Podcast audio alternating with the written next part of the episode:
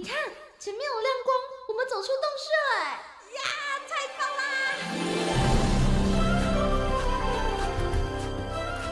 哇，这这是长毛象，还有剑齿虎哎，还有好多好多绝种的动物啊！哎，仔细一看，它们都散发着光芒哎。我听说啊，有些动物为了躲避人间的乱世。所以选择修仙飞升呢？哦，怪不得他们都发着光，飘飘似神仙呢！动物成仙去。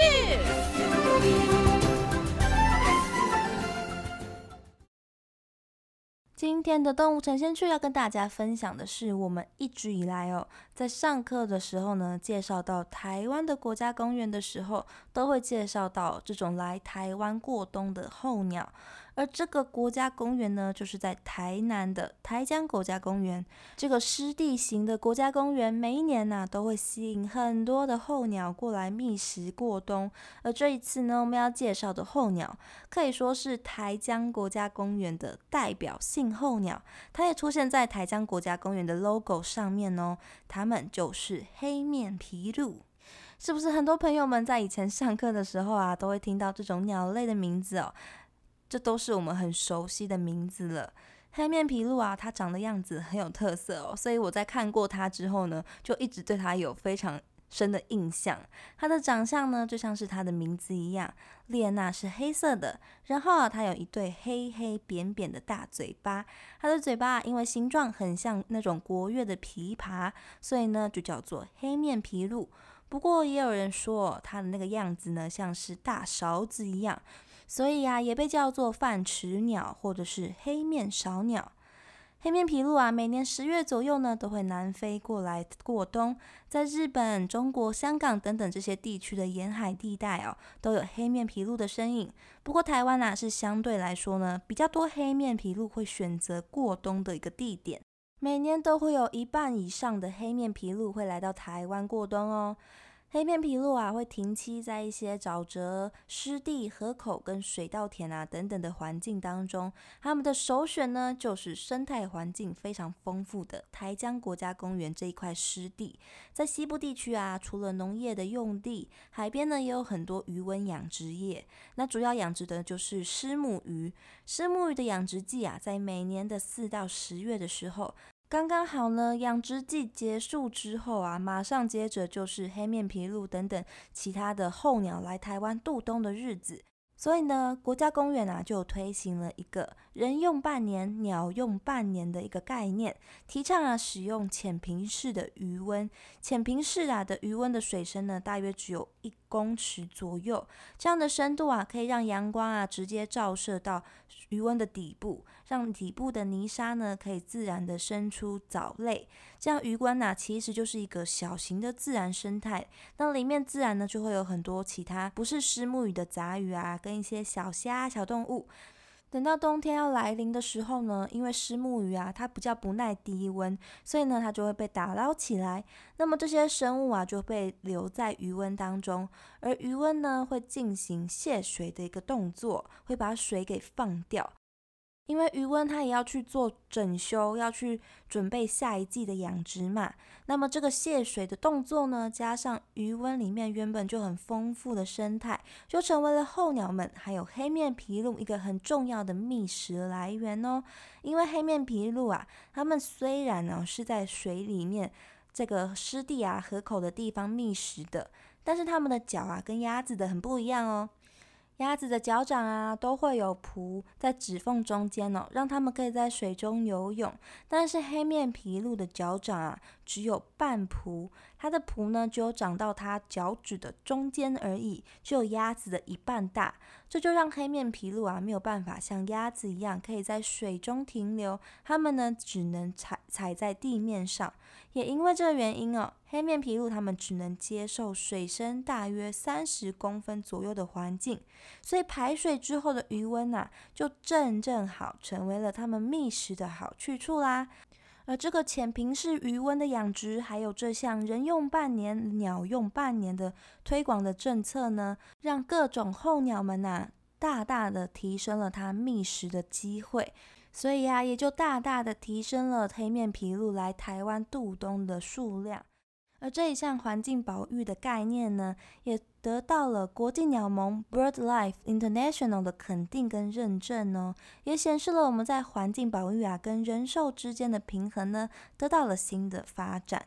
说到了黑面琵鹭的觅食哦。我觉得它们觅食的样子非常的好玩哦。一般呢，我们熟悉的大白鹭啊、中白鹭或是小白鹭这些白鹭丝们呢，它们的觅食方式啊，都是会在水中缓缓的踱步，静静的等待下嘴的时机。等到他们在水中看到猎物的时候，他们才会快速的用他们长长的嘴喙到水中呢抓取猎物，是属于等待型的捕猎。但是黑面琵鹭不是这样的哦，黑面琵鹭的嘴巴啊大大扁扁的，所以不适合白鹭这样尖尖细的嘴巴的这种捕猎的方式。黑面琵鹭它们反而是主动出击的哦，一边呢在水中往前走。一边呢，它们的嘴巴就会在水里面绕着八字形，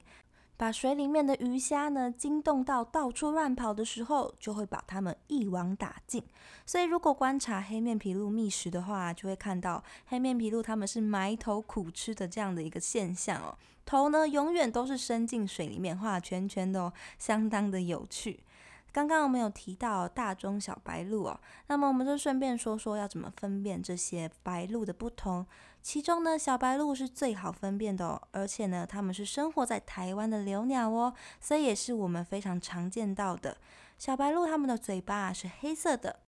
它们的特色呢就是后脑勺啊会有两根很飘逸的白毛，所以如果看到一只头上有两根白毛的白鹭，那么那个大概率上就会是小白鹭了。而大白鹭啊，跟中白鹭它们长得很像哦，它们都是渡冬的候鸟，就要过冬的时候呢才会飞到台湾来。嘴巴呢也都是黄色的，而且它们的嘴巴到了繁殖季之后呢，就会慢慢的变成黑色的哦。这样啊，除了体型之外呢，其实还有一个分辨的方法，因为这两位的脖子长度哦不太一样，白鹭鸶的脖子哦都是长长的。但是大白鹭它尤其长，真的是又细又长。它们的区别呢，大概就是鸭子哦跟鹅的之间这种脖子长度区别的感觉。所以如果看到大型的黄嘴白鹭，然后它的脖子呢长到一个你觉得不可思议的地步，那么就会是大白鹭喽。黑面琵鹭啊，除了觅食的方式跟白鹭们不一样之外呢，它们还有很多其他地方也都会有很大的差异哦。比如说，它们休息的姿势。白鹭啊，在休息的时候呢，是会选择把它们长长的脖子像折叠椅一样哦，折叠起来，把头啊贴紧它们的身体，就会变成头小小的、身体胖胖的这样的可爱的形态了。但是黑面琵鹭啊，在休息的时候呢，是会选择把它们的头往后转，直接啊把头躺在它们的翅膀中间，就把头给埋了起来，模样也是很可爱哦。另外啊，还有在它们飞行的时候，头的姿势呢也会不一样哦。白鹭们啊，在飞行的时候呢，脖子也是会折叠起来的。但是黑面琵鹭啊，则是会把它们的头伸的长长的，就会看到它们长长的嘴跟白白的身体呢，变成优雅的一直线哦。黑面琵鹭啊，从十月到台湾来过冬，一直到隔年的三月左右呢，它们就会再飞回到它们繁殖的地方繁殖。在它们进入繁殖季的时候呢，它们会长出哦，我们前面有提到的繁殖羽，换上一身新的衣服，代表它们正式的进入到求偶期，要准备吸引雌鸟的注意了。黑面琵鹭的雄鸟啊，在进入繁殖季的时候，它们的头上会长出很茂密的黄色冠羽，脖子跟胸前呢也会变成黄褐色的。眼睛的前面呢，也会出现黄色的眼斑，这些黄色的标记呢，就是黑面琵鹭它们繁殖的新衣了。黑面琵鹭它们的繁殖地呢，在日本、中国跟俄罗斯这些纬度比较高的地方，它们通常啊会在一些比较崎岖啊或是陡峭的靠河口、海口的山壁上面筑巢。雄鸟啊，不断的用它们扁扁的嘴巴啊磨蹭雌鸟，等到它们下蛋了之后呢，雄雌鸟啊就会轮流孵蛋。长大之后也会一起照顾雏鸟哦。雏鸟刚出生的时候啊，嘴巴是粉红粉红的，比较长大之后变成扁扁的大嘴之后呢，幼鸟的嘴啊还是会呈现有一点粉红的颜色，渐渐的颜色就会越来越深。不过它们的眼睛颜色是相反的哦，小时候啊是暗色的，长大之后呢就会渐渐的变得越来越红。所以如果看到红色眼睛的黑面琵鹭的话，那就代表它已经是成鸟喽。黑面琵鹭是属于环科，环呢就是环境的环，改成鸟字旁的这个字呢的读音啊，也有人念作玄玄呐，或者是环都可以哦。黑面琵鹭它是属于环科琵鹭属的。它们呐是全世界六种环科皮鹭属当中体型最小的一种哦。在一九八九年的时候，由香港的观鸟会首次的发表了黑面皮鹭数量的统计。在当时啊，全球的数量只有记录到两百八十八只，而且它们只生活在东亚跟东南亚这个地区的这个范围而已，被评估哦是属于极危的状态。